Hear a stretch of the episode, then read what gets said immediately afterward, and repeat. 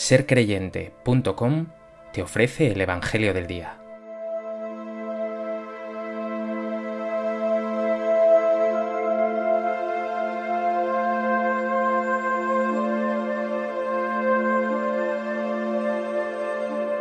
Del Evangelio de Mateo. Al pasar vio Jesús a un hombre llamado Mateo, sentado al mostrador de los impuestos, y le dijo, Sígueme. Él se levantó y lo siguió. Y estando en la casa sentado a la mesa, muchos publicanos y pecadores que habían acudido se sentaban con Jesús y sus discípulos. Los fariseos, al verlo, preguntaron a los discípulos, ¿Cómo es que vuestro maestro come con publicanos y pecadores? Jesús lo oyó y dijo, No tienen necesidad de médico los sanos, sino los enfermos. Andad, aprended lo que significa misericordia quiero y no sacrificios, que no he venido a llamar a justos, sino a pecadores.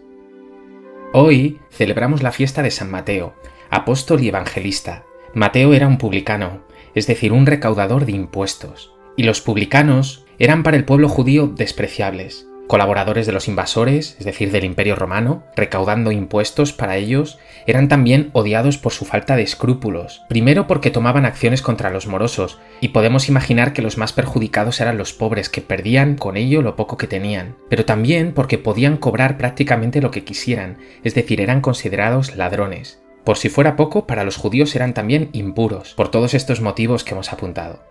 Pero una vez más, Jesús muestra que su prioridad no son los justos, sino los pecadores. Y lo dirá en el Evangelio, no tiene necesidad de médico los sanos, sino los enfermos. Y pone de nuevo el foco en la misericordia y en la cercanía con los perdidos, que tantas veces he resaltado a lo largo de estos días. El publicano Mateo recibe la mirada de Jesús, que le dice, Sígueme.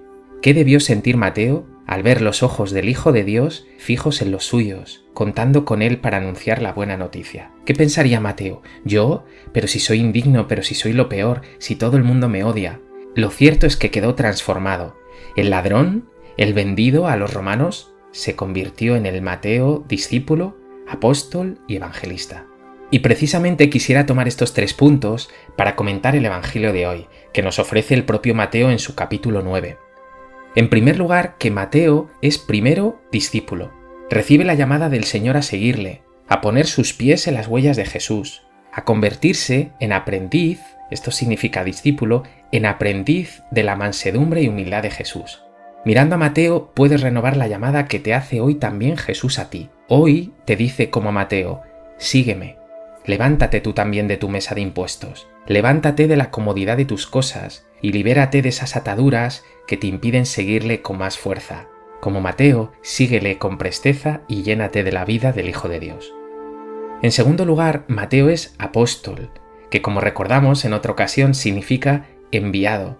Jesús no solo te llama a su seguimiento, te llama para enviarte, para que seas su mensajero.